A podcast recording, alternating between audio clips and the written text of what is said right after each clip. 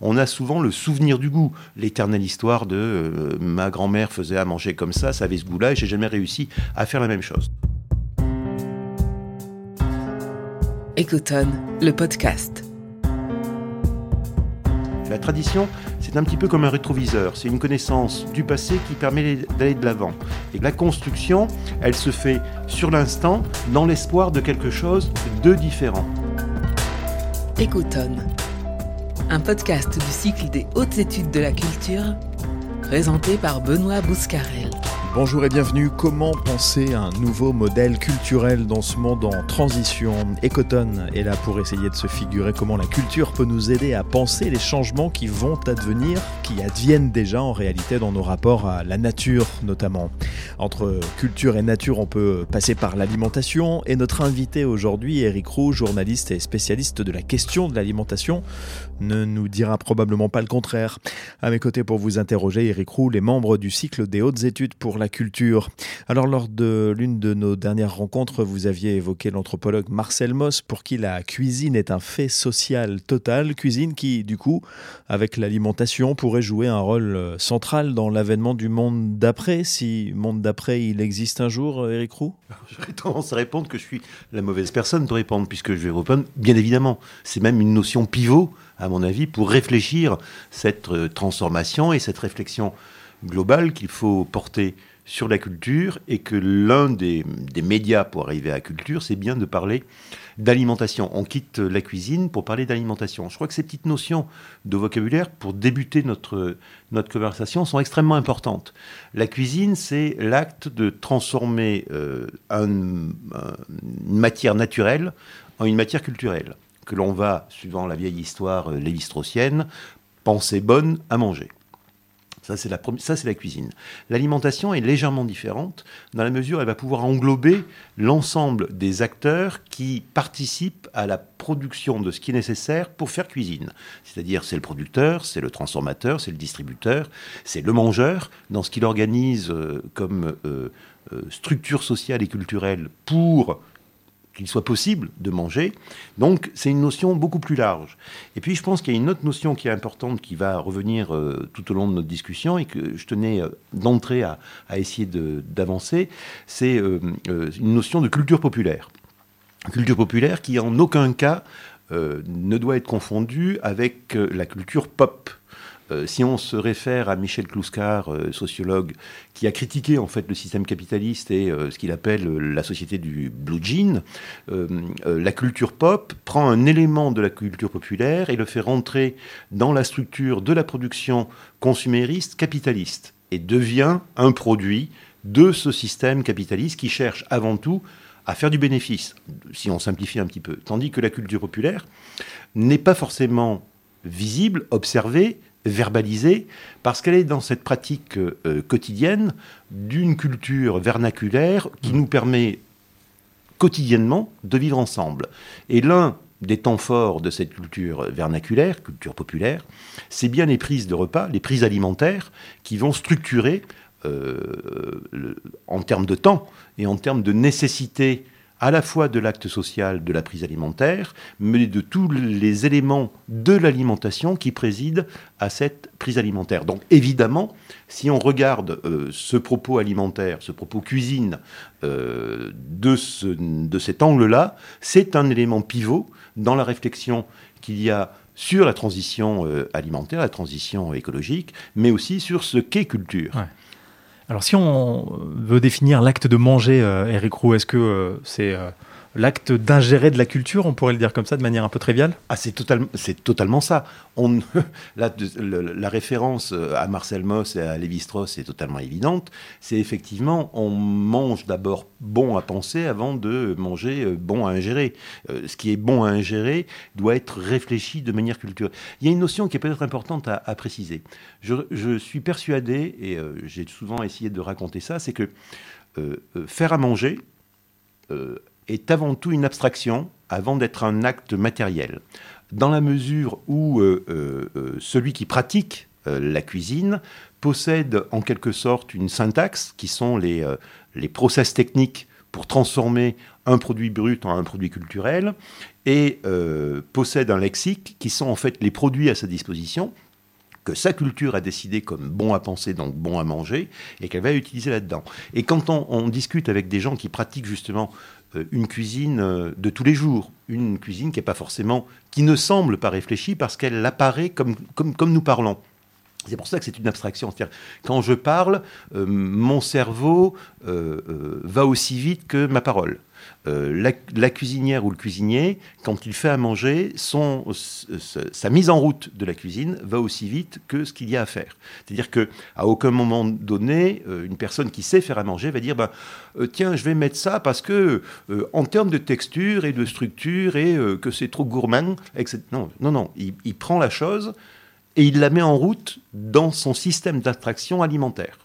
Et ce qu'il va rechercher, c'est pas l'existence d'un plat, ou l'existence d'une esthétique du plat ou d'une organisation du plat. Ce qu'il va chercher avant tout, c'est à satisfaire l'attente gustative sur laquelle nous sommes d'accord pour dire oui, c'est bon à manger, ça a le bon goût. Donc c'est un mythe aussi euh, c'est un récit qui se construit au fil des, générations. Comment est-ce qu'on peut agir dessus, alors, euh, Eric Roux, dans un monde incertain? On peut agir à, plein de niveaux. Et effectivement, c'est intéressant la notion de c'est un récit qui se construit à l'instant, parce que, euh, euh, comme la musique, on n'a qu'un souvenir éphémère de ce que l'on a mangé. C'était beau, c'était bon, mais une fois que je l'ai dit et que je l'ai constaté parce que je l'ai mangé ou que je l'ai écouté, c'est passé. Donc ce n'est que l'impression sensible qui va me rester en tête. Et ça, c'est un levier extrêmement important. On a souvent le souvenir du goût, l'éternelle histoire de euh, ma grand-mère faisait à manger comme ça, ça avait ce goût-là, et j'ai jamais réussi à faire la même chose. Donc, il y a une notion de mouvement et de temporalité qui est extrêmement importante dans cette histoire-là, et qui construit bien une perception sociale et une construction sociale qui est perpétuellement dans l'action et dans le mouvement. Essayons de prendre un exemple. Euh, en France, en général, on est passionné par ah, c'était bien avant, euh, la, tradition, etc. Et je crois que c'est regarder la tradition que d'un côté. La tradition, c'est un petit peu comme un rétroviseur. C'est une connaissance du passé qui permet d'aller de l'avant. Et que la construction, elle se fait sur l'instant, dans l'espoir de quelque chose de différent. Euh, euh, qu'est-ce qu'on pourrait prendre? Je vais vous donner un exemple qu'on élabore, nous, à Clermont-Ferrand, qu'on observe à Clermont-Ferrand dans les, différentes, les différents travaux, manifestations qu'on met en route, euh, Clermont encore est une ville très euh, prolétaire. Il y a encore des gens qui travaillent à la coulée de caoutchouc, il y a encore des gens qui sont vraiment euh, des gens de, des ouvriers et qui viennent du monde entier. Et souvent, ils ont des jardins. Et ces jardins, en fait, sont un creuset de la transformation alimentaire. Parce que Monsieur Wang, originaire du Laos, de culture Mong, euh, Madame Amandio, d'origine portugaise, ou Nermine, d'origine turque, transportent avec eux leur représentation de leur monde d'origine et qu'ils vont cultiver dans leur jardin. Mais ce sera jamais le monde d'origine c'est le monde d'origine implanté à Clermont-Ferrand. Et en plus, ils vendent sur les marchés, parce que c'est des marchands au panier. Donc ils élargissent en fait la proposition alimentaire de leurs clients, qui ne sont pas forcément des Turcs, des Portugais et des Laotiens, et que là, il y a une marmite euh, euh, en cours euh, que l'on peut observer, mais dont on ne sait pas ce qu'elle va donner. Et qui montre bien justement ce système de mouvement perpétuel qui, qui est, qui est d'une richesse extraordinaire. C'est pour ça que la culture populaire est quelque chose à observer de manière prioritaire, sans aucun a priori. Il faut être vraiment dans la position de l'ethnographe. Je suis désolé, c'est un peu un, tic de formation, où l'ethnographe essaye non pas d'être objectif, mais au moins de retranscrire la réalité de ce qu'il observe et de ce que ça induit tout à la fois comme élément euh, matériel, symbolique, euh, religieux, euh, esthétique et essayer de percevoir cet ensemble de choses qui se met en route dans ce mouvement. Et ce mouvement, il est très loin justement de la culture pop ou de la mode. Et je pense qu'il y a une nécessité, en fait, quand on observe ce domaine de culture alimentation, de, l'alimentation fait culturelle totale, c'est qu'il faut, faut être un peu oulipien et supprimer toutes les, euh, les anicroches modeuses qui pourraient nous induire dans un, une fausse direction. Et oublier en fait euh, euh, les histoires d'écosystèmes, de sociétal, de ancestral, de... il y en a plein de trucs comme ça qui sont, qui sont à la mode, pour choisir un nouveau vocabulaire ou choisir un vocabulaire qui soit plus performant pour être dans la précision de la description de ce que l'on observe. Sachant que la difficulté, c'est comme la musique, euh, définir ce que l'on a mangé. Tout à l'heure, je faisais référence euh, au, métronome du goût dans la réalisation de la cuisine. Il n'y a pas gaire des causes, il n'y a pas grand-chose à noter, euh, parce que c'est très compliqué. Et c'est une, un des écueils que l'ont connu en particulier les ethnologues suite à Marcel Mauss, quand ils se sont mis à parler de cuisine, c'est qu'il y a difficulté en fait à définir. On n'a pas la phonétique euh, de la langue pour traduire euh, l'abstraction gustative de la cuisine. Donc ça, ça, présente une difficulté. Mais il y a plein de moyens de connaître ça. Ce qui induit en, en fait une autre chose dans la perception de cette alimentation comme fait culturel, c'est qu'il euh, faut éviter la poésie que l'on connaît trop bien par les émissions de télévision et les critiques gastronomiques, pour être au plus près de techniquement qu'est-ce qui se passe. Euh, alors là, c'est intéressant d'observer ce qu'est aujourd'hui devenu le discours sur la cuisine dans notre société euh, euh, de, 2020 en France et en Europe, où la cuisine a pris une, place dans la, narration du quotidien extrêmement importante. Et d'autant plus peut-être avec la crise qu'on vient de traverser. Est-ce que, est -ce que ça, on peut le, en quelques mots, euh, et par une petite parenthèse, Eric euh, Roux, euh, en parler, le définir, peut-être ce qu'on a vécu en rapport avec l'alimentation pendant cette crise, pendant ces confinements qu'on a vécu, pendant ce, recentrement dans le foyer et évidemment donc autour de la cuisine? Ça met en évidence une chose, c'est une, perception de la temporalité. Quand on discute avant le confinement avec la plupart des mangeurs, est-ce que vous faites la cuisine? J'ai pas le temps. J'ai pas le temps. Dans la situation du confinement, il fait je, m'emmerde. Donc d'un seul coup, j'ai beaucoup de temps de libre pour pratiquer la cuisine. Mais ça sous-entend quelque chose qui me semble plus important, c'est que souvent, euh, quand on écoute les cuisiniers, ils disent plus personne, les, les gens cuisinent plus. Euh, ils ont perdu, il faut leur réapprendre à cuisiner. Je ne pense pas. Ce qu'ils ont oublié, c'est quel goût ça a? C'est tout ce qu'il y a après qui est l'acte euh, culturel même de dire c'est bon. Et que souvent, on a une, déperdition de la connaissance. Ce qui induit encore une autre idée, c'est que la cuisine telle qu'elle s'est installée dans le, système libéral et capitaliste depuis les années 70 jusqu'à aujourd'hui, euh, c'est aussi une référence à Kluskar, euh, c'est une sorte de prolétarisation. La définition de la prolétarisation, c'est un abandon en fait du savoir et de la connaissance pour ne mettre au service de la production que sa force de travail.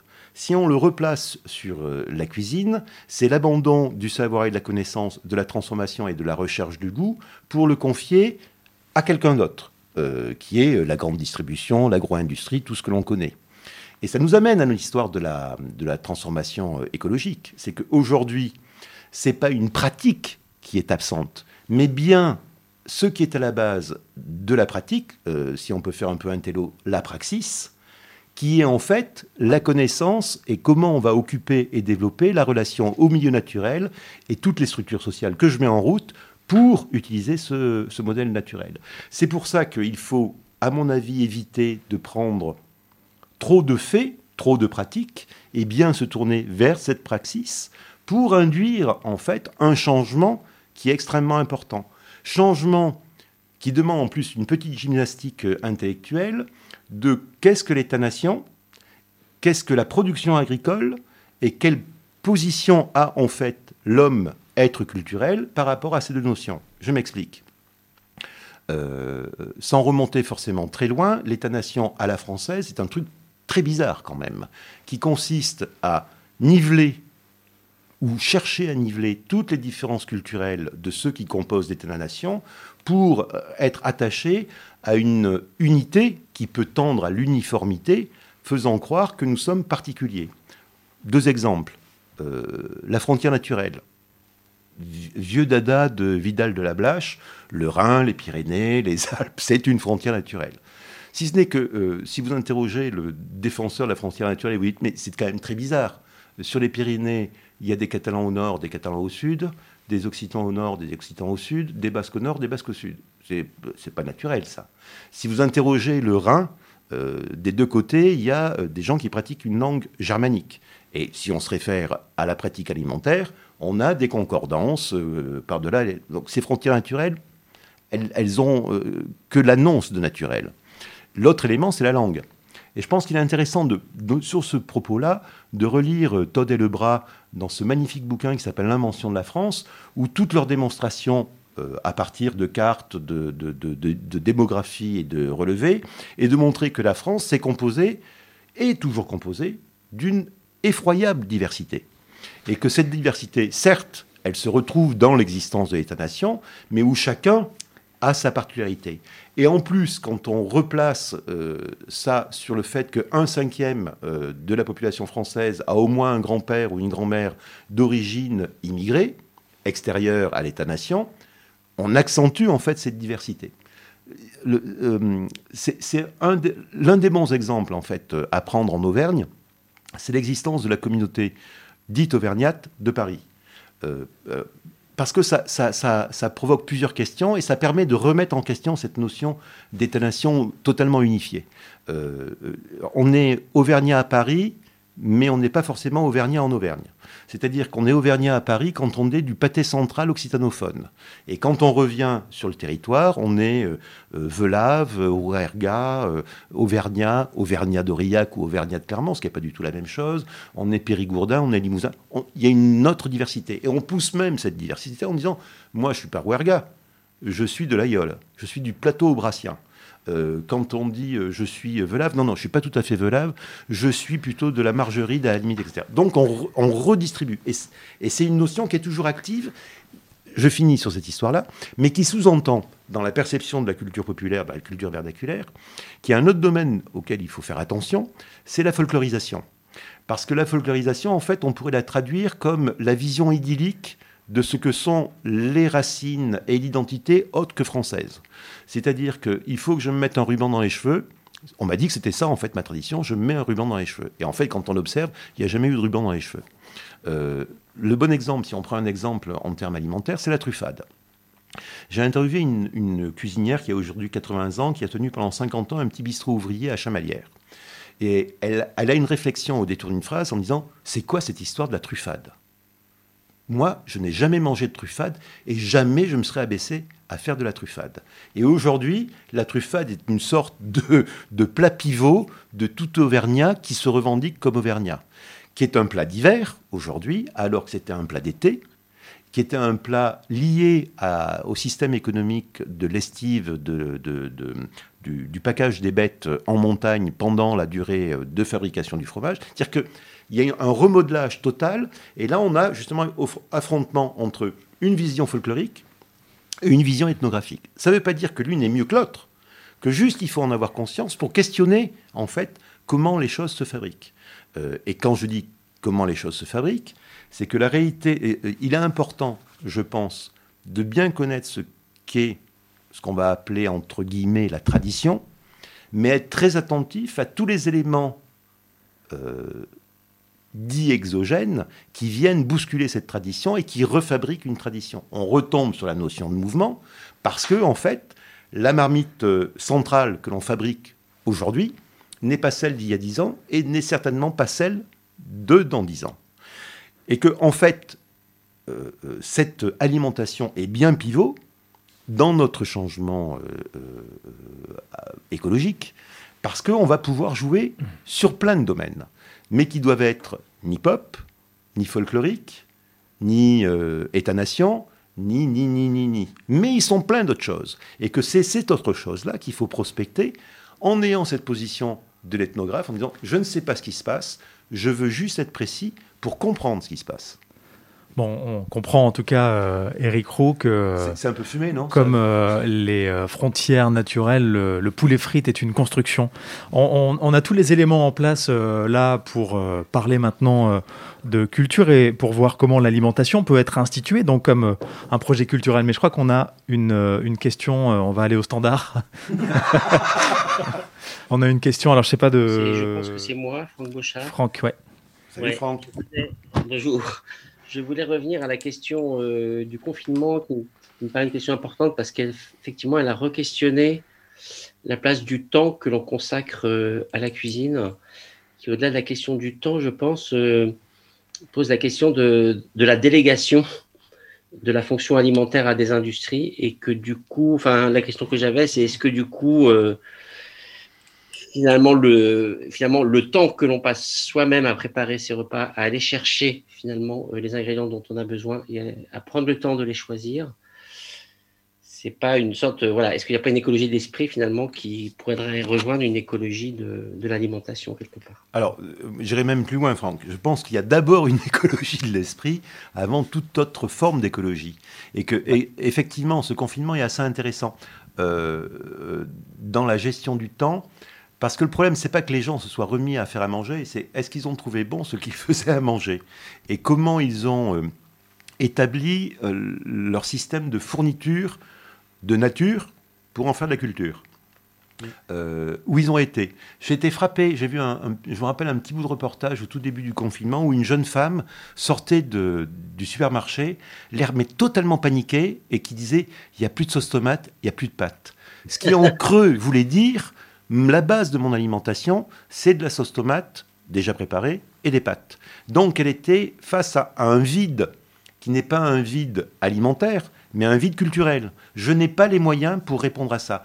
Euh, et, là, on, touche à quelque chose qui est très intéressant, c'est-à-dire que ce temps libéré, est-ce qu'il a permis de faire de la cuisine, il a permis de s'approvisionner différemment, mais est-ce que ça a provoqué en fait une structuration sociale et culturelle au sein euh, de, des mangeurs réunis autour de cette table particulière en disant mais c'est quand même mieux, on va peut-être continuer dans ce sens-là. Ou euh, euh, je ne sais plus rien, je veux, je, veux savoir. et que là, il y a une notion qui est extrêmement importante dans l'alimentation, dans le changement écologique et d'un point de vue culturel, qui est, à mon avis, certainement une nécessité de réalimenter, de réorganiser ce qui a été tellement formidable dans les années 70-80 euh, qui est l'éducation populaire. Non pas euh, où le, savoir académique descend vers le peuple, mais où ce que raconte le peuple est valorisé et devient quelque chose d'intéressant. Je vous donne un exemple. Quand on émince un oignon, euh, d'un point de vue européen, on le pose sur une planche et on émince avec le couteau en allant jusqu'à la planche. Euh, dans un atelier où des gens viennent, en particulier du Maghreb ou du Moyen-Orient, ils prennent, ou d'Afrique, ils prennent l'oignon dans la main et ils l'émincent directement dans la main. Aucun des gestes n'est plus valable l'un que l'autre. Le seul intérêt, c'est de mettre en en, évidence la différence des gestes et la performance dans la réalisation du geste. Et que là, on est bien sur une idée globale qui est euh, euh, s'intéresser de manière euh, précise à la culture populaire par l'éducation populaire, c'est mettre en évidence et valoriser le savoir de chacun parce qu'il nourrit le savoir de l'autre. C'est l'histoire que je racontais tout à l'heure des légumes qui viennent de tous les coins du monde, qui s'implantent dans un territoire et qui vont se mettre à circuler de jardin en jardin et donc de cuisine en cuisine. Et que là, on a un aspect extrêmement dynamique et qui est surtout une base de savoir pour un jeune mec qui s'installe comme euh, maraîcher euh, euh, en proximité du ville, parce qu'il n'est pas obligé de faire des carottes, des pommes de terre, du poireau, des blettes et des choux. Il peut aller puiser, en fait, dans ce savoir en mouvement qui est juste à côté de lui. Et je finis juste, Benoît, si ce n'est que le problème, c'est que ça, ces éléments-là, tant qu'ils ne sont pas étudiés, mis en évidence, raisonnés, qu'ils ne sont pas pris en considération par les élus et donc remis dans la mécanique de je vais t'aider à faire ce travail pour remettre ce savoir en, synergie avec l'ensemble de la population, ça ne marche pas. Mais c'est justement l'intérêt des projets culturels qui sont menés euh, en lien avec l'alimentation. Et en cela, vous êtes très intéressant, Eric Roux. Et merci d'être avec nous encore une fois, parce que vous expérimentez euh, ici euh, à Clermont et en Auvergne avec l'étonnant festin. Peut-être qu'on peut en, parler maintenant. un projet culturel lié vraiment à l'alimentation, lié aussi, parce que c'est intéressant et extrêmement important, à un territoire. Vous venez de l'esquisser. Euh, peut-être qu'on peut maintenant euh, Alors, le, s'y arrêter un moment. J'ai un copain cuisinier, Fred Coursol. Il me dit il faut que tu simplifies quand tu expliques l'étonnant festin. Et je lui dis c'est impossible. Parce que par définition, l'étonnant festin est un propos complexe. Et que c'est bien ce propos complexe qu'il faut faire passer à la fois auprès des élus, auprès des techniciens qui aident les élus dans leur démarche euh, d'action, parce que euh, les mangeurs, le public, lui, il a parfaitement compris. Il a compris que dans un même endroit, qui peut être euh, physique ou virtuel ou d'une rencontre, on peut avoir un laboratoire, un centre de ressources, un centre d'action et des idées foisonnantes autour de qu'est-ce que manger aujourd'hui. Et de l'aborder tout à la fois avec des cuisiniers, des producteurs, des transformateurs, des artisans, des comédiens, des musiciens. Et que tous ces gens-là vont triturer en fait cette matière euh, culturelle de l'alimentation pour en faire une manifestation, un bouquin, une exposition, euh, un concert de musique, euh, du spectacle vivant, plein de choses plein de choses. Puisque, en fait, c'est pas forcément une matière où on parle cuisine. C'est ça qui est important. C'est on parle juste de l'organisation de, cet immense foisonnement qu'il y a autour de l'alimentation. Euh, la preuve en est, en 2020, l'étonnant festin ne peut pas avoir lieu, raison de Covid, et on trouve euh, un pas de côté qui est de publier un livre, et qui n'est même pas un livre, c'est un, une compilation de plein d'idées, de plein de directions autour de l'alimentation sur un territoire qui est volontairement indéfini. Je dis bien indéfini, non pas non défini.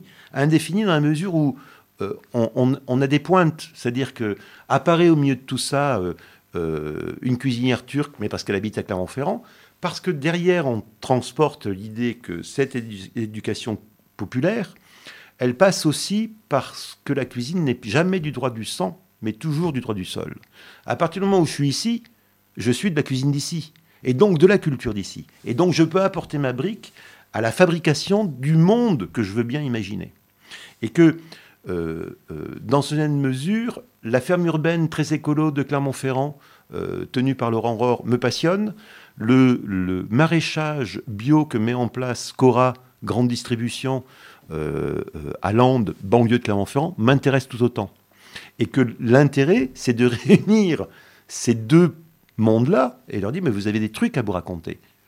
Et surtout, vous avez des choses à raconter aux autres, à tous ceux qui gravitent autour de, tout ça. Et la difficulté, je reviens, c'est bien de convaincre euh, les élus de l'intérêt de cette histoire-là, parce que c'est les électeurs qui écoutent l'histoire et qui la vivent, et les techniciens qui sont là pour aider les élus à formaliser euh, leur action et leur, euh, réflexion, qui doivent aussi comprendre. C'est un, un, une mécanique très complexe, mais qui est passionnante à mettre en place et qui ouvre à une notion importante, à des notions importantes qui sont celles d'éducation populaire, de considération de la culture populaire, non pas comme du folklore, mais bien comme quelque chose de dynamique.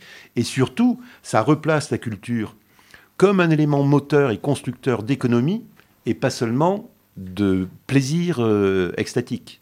C'est euh, euh, cette, cette culture-là, abordée comme ça, peut permettre à terme à des maraîchers, des paysans, des bouchers, des charcutiers, des conserveurs de s'installer dans cet univers-là et d'utiliser ce foisonnement culturel pour en faire de l'économie. Question de Nathalie Joffre.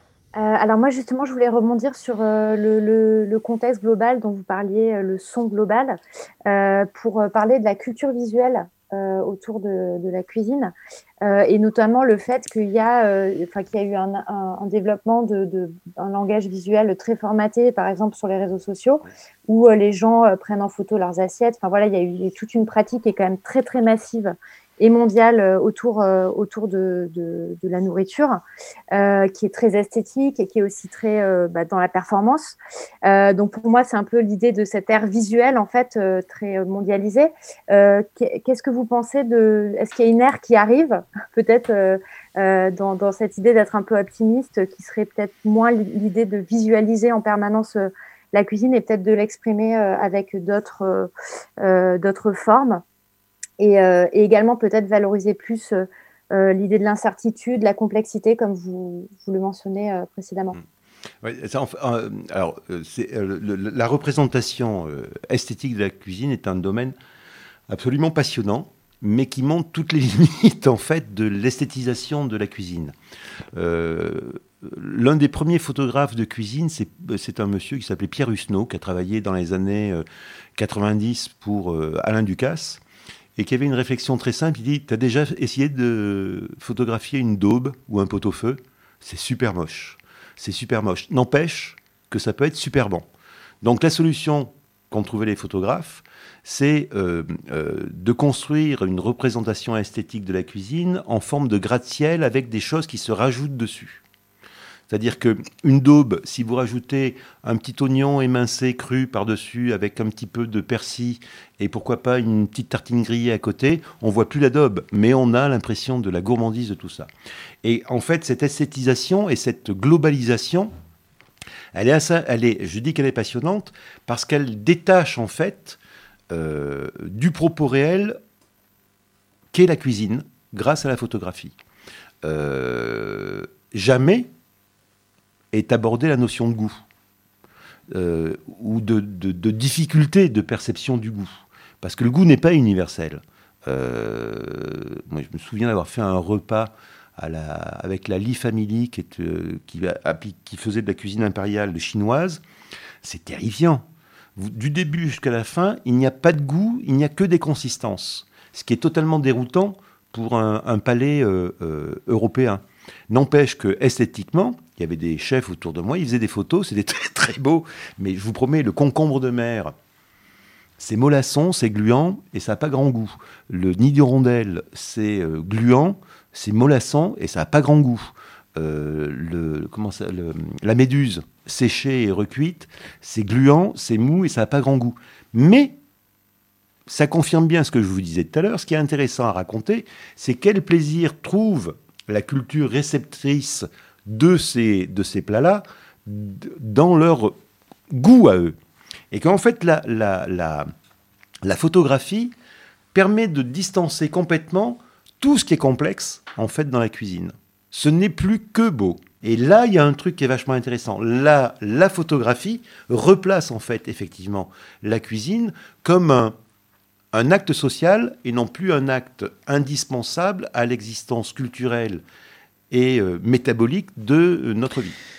Question maintenant, si vous le voulez bien, de Franck Bochard. Peut-être à, travers la notion de globalisation qui a été euh, abordée, mais plus par rapport à la question de l'espace, on va dire.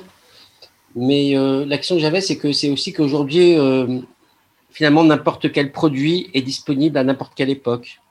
Et que, et que ce, ce, lien entre un désir, on va dire, alimentaire qu'on peut avoir et l'écologie est tout simplement catastrophique.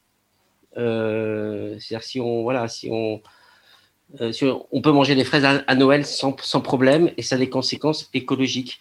Et, dans, et, dans, et donc peut-être dans ce lien entre écologie et culture, il y a cette question finalement de, des saisons, des rites.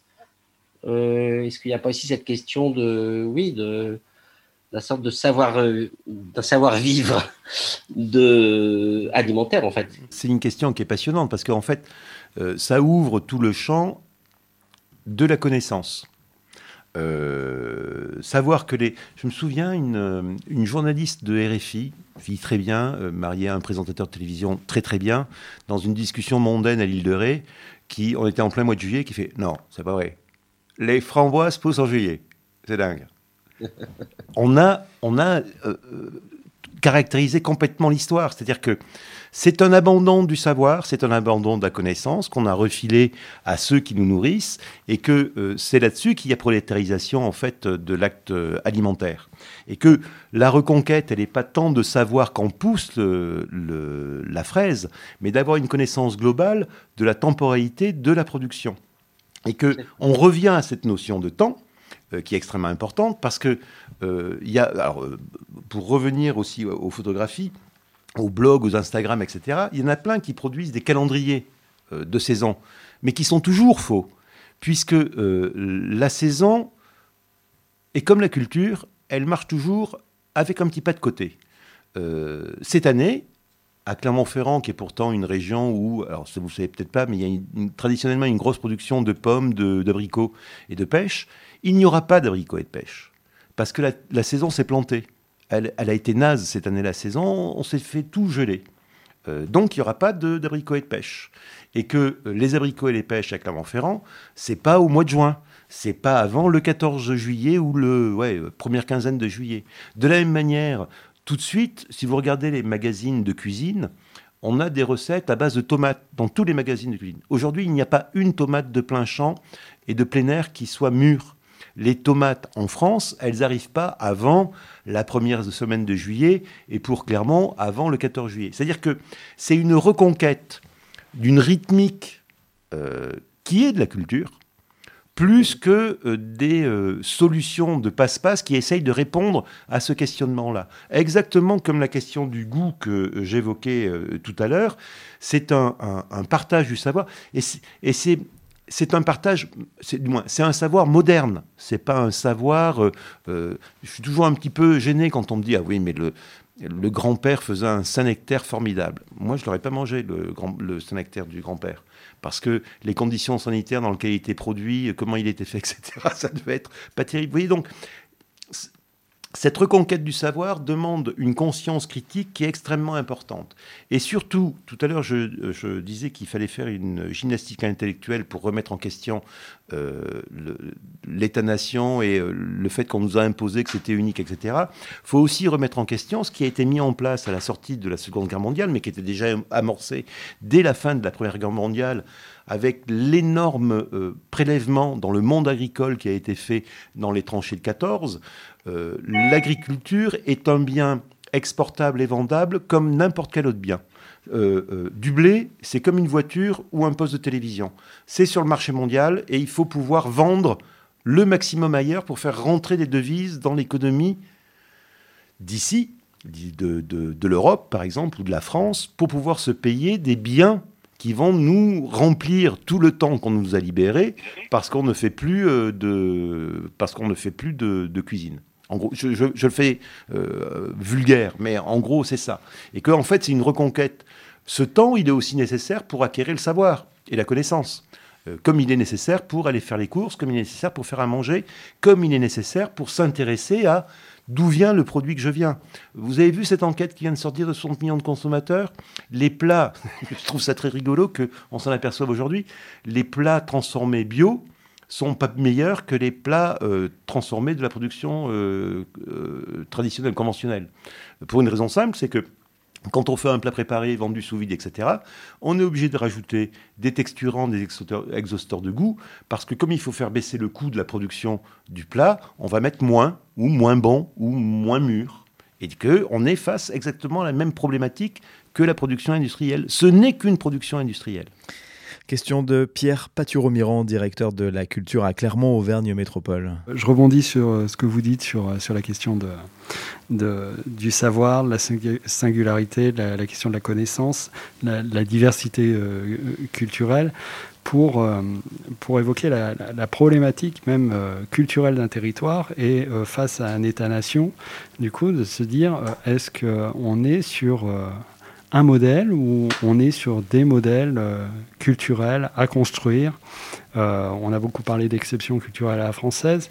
Aujourd'hui, on, se pose plutôt la question euh, est-ce qu'on a des modèles culturels? Et pour le coup, comment, au-delà de l'alimentation, même sur les territoires, vous voyez ce, positionnement de modèle culturel en fait? J'ai eu une chance formidable.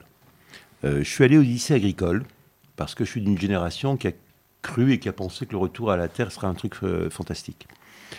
Euh, j'étais au lycée agricole en Haute-Loire, dans un petit pays qui s'appelle Brioude, euh, où on est en moyenne montagne, voire en montagne, où on nous enseignait l'agriculture de la Beauce et de la Brie. Et c'est une discussion qu'on avait avec les profs en disant mais on va en faire quoi? Ça marche pas ici. Et la réponse des profs, puisqu'ils étaient les euh, sergents recruteurs de euh, la FNSEA et de la production euh, libérale et, capitaliste du monde agricole, c'était de dire il faut que vous deveniez des chefs d'exploitation. Oubliez entièrement tout la connaissance, j'hésite toujours à dire locale, traditionnelle, etc., parce que ça, c'est c'est pas le côté Maurras et Léon Daudet, hein. Euh, c'est plutôt euh, le côté rouquette et Lafont des mouvements occitanistes euh, de gauche des années 70. c'est Gardarin-Oularza et Gardarin-Naussac. Et aujourd'hui, si c'est agricole, enseigne l'agriculture biologique.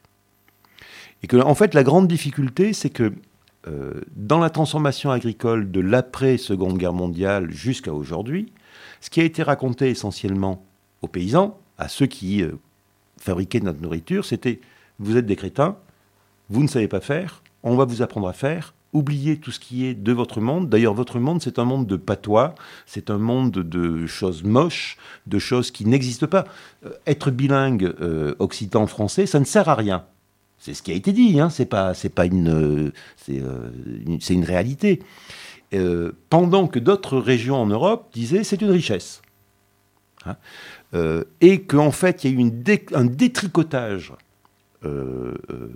d'un tissu social et culturel extrêmement fort en milieu rural pour dire il faut que vous deveniez des chefs d'exploitation, que vous produisez. Je ne sais pas si vous vous rendez compte, euh, aujourd'hui, en Limagne, qui est la grande plaine céréalière euh, d'Auvergne, il y a des exploitants qui produisent 100 quintaux de blé à l'hectare. Euh, les rendements dans les grands greniers à blé du monde que sont le Canada, États-Unis ou l'Ukraine et la, Russie, on est à 15 quintaux hectare. On est les rois du pétrole. On est extrêmement fort. On est performant techniquement. On fait rentrer des devises dans l'économie. C'est cette notion-là qu'il faut remettre en question. On produit pour qui? On produit pourquoi? Est-ce qu'on produit pour nourrir notre population au niveau européen, avec toute la diversité que ça comprend, que ça entend, culturellement, euh, en termes de production agricole et en termes de transformation euh, euh, alimentaire Ou est-ce qu'on est sur ce marché mondial où le but du jeu, c'est que si ça se casse la gueule, on pourra toujours le refiler aux Africains, ce qui a été le cas par exemple des steaks hachés à l'époque de la vache folle, y, a, toutes ces choses. Je trouve qu'il y a un oubli en permanence euh, des, des, des, défauts que induit cette production industrielle. Mais ça veut dire, euh, est-ce qu'on aura encore des gros tracteurs avec quatre, gros, quatre grosses roues motrices qui vont me permettre de foncer dans mon champ?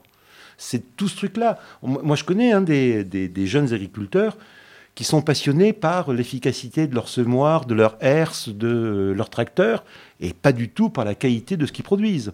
Et que tout ça, ça a été fabriqué pendant 70 euh, ans. Et qu'aujourd'hui, euh, comme le fait d'accepter la diversité culturelle au sein de l'État-nation euh, France, il faut accepter de se poser des questions de quelle est ma fonction en termes de paysan, de production. Qu'est-ce que je cherche à produire? Qui je cherche à nourrir? Comment je... Vous, avez peut-être en tête, moi je me souviens un documentaire où il y avait un producteur, producteur d'oignons qui disait Mais moi, jamais je mangerai les oignons que je produis. Je fais sept traitements. C'est la culture qui demande le plus de traitements. Je fais sept traitements pour pouvoir vendre mes oignons. juste un exemple. Euh, quand euh, la Roumanie rentre euh, dans l'Union européenne, en fait, on bosse avec un copain avec l'Alliance française de Cluj, magnifique port de pêche du nord-ouest de la, Roumanie.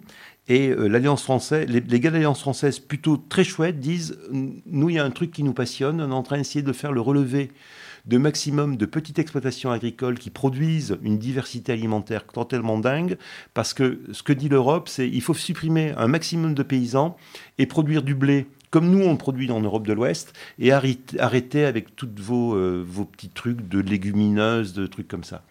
Euh, c'était il y a 25 euh, ans, 30 ans. on a foutu en l'air en fait un savoir qui pourrait être utile aujourd'hui dans cette transformation écologique et agricole. Et je pense qu'il y a une nécessité de bien étudier le territoire où on se trouve, dans les pratiques culturelles, alimentaires, pour ne pas tous faire la même chose et pour être à chaque fois adapté à la, euh, à la particularité du territoire. Mais quand je dis particularité, c'est la particularité de climax en termes de production agricole, mais aussi de culture, et de culture évolutive. Euh, vous êtes au courant comme moi, Pierre Patureau, Clermont-Ferrand projette de déposer sa candidature comme capitale européenne. Est-ce que, et c'est dans 2028, c'est euh, dans, pas mal de temps. Et surtout, ce qui est intéressant, c'est d'imaginer après 2028. Est-ce que ce propos alimentaire, dans ce qu'il induit en termes de transformation culturelle, de production, de distribution, de transformation, de consommation, n'est pas un sujet merveilleux pour imaginer un monde culturel, dans le cadre d'une capitale européenne, pour fabriquer en fait quelque chose Euh, est-ce que, nous en avons déjà discuté qu'un soir. Est-ce que l'un des enjeux, c'est pas convaincre les élus qu'il est mieux d'avoir un maraîcher que d'un nouveau pavillon sur son territoire, à l'échelle de la métropole clermontoise? Est-ce qu'il n'est pas mieux de réfléchir comment on donne accès à des laits euh, de bonne qualité alors bonne qualité, c'est à la fois bon et nutritionnellement bon, euh, à cette population d'un grand centre urbain, par quelle méthode, par quelle réflexion, par quelle distribution, par quelle transformation? C'est toutes ces questions, euh, questions-là qu'il faut poser, parce qu'elles sont, elles sont au, centre en fait de ce que, du propos que porte l'étonnant festin. Un laboratoire où on réfléchit, un centre ressources où on sait qui peut nous aider à répondre aux questions, et des manifestations qui mettent en scène ce propos-là pour en faire quelque chose dont s'emparent en fait les mangeurs. Merci beaucoup Eric Roux, merci aussi à Pierre Paturo-Miran d'avoir initié euh, cet échange euh, dans le cadre et à l'occasion du cycle des hautes études de la culture dont vous faites partie. Merci à vous. Ecotone, un podcast produit par L'Onde Porteuse et imaginé par Louis Robiche, Franck Bochard, Corinne Dizrins, Arnaud Antolinos, Nathalie Joffre, Pierre Paturo-Miran et Isabelle Girousse pour le cycle des hautes études de la culture du ministère de la Culture.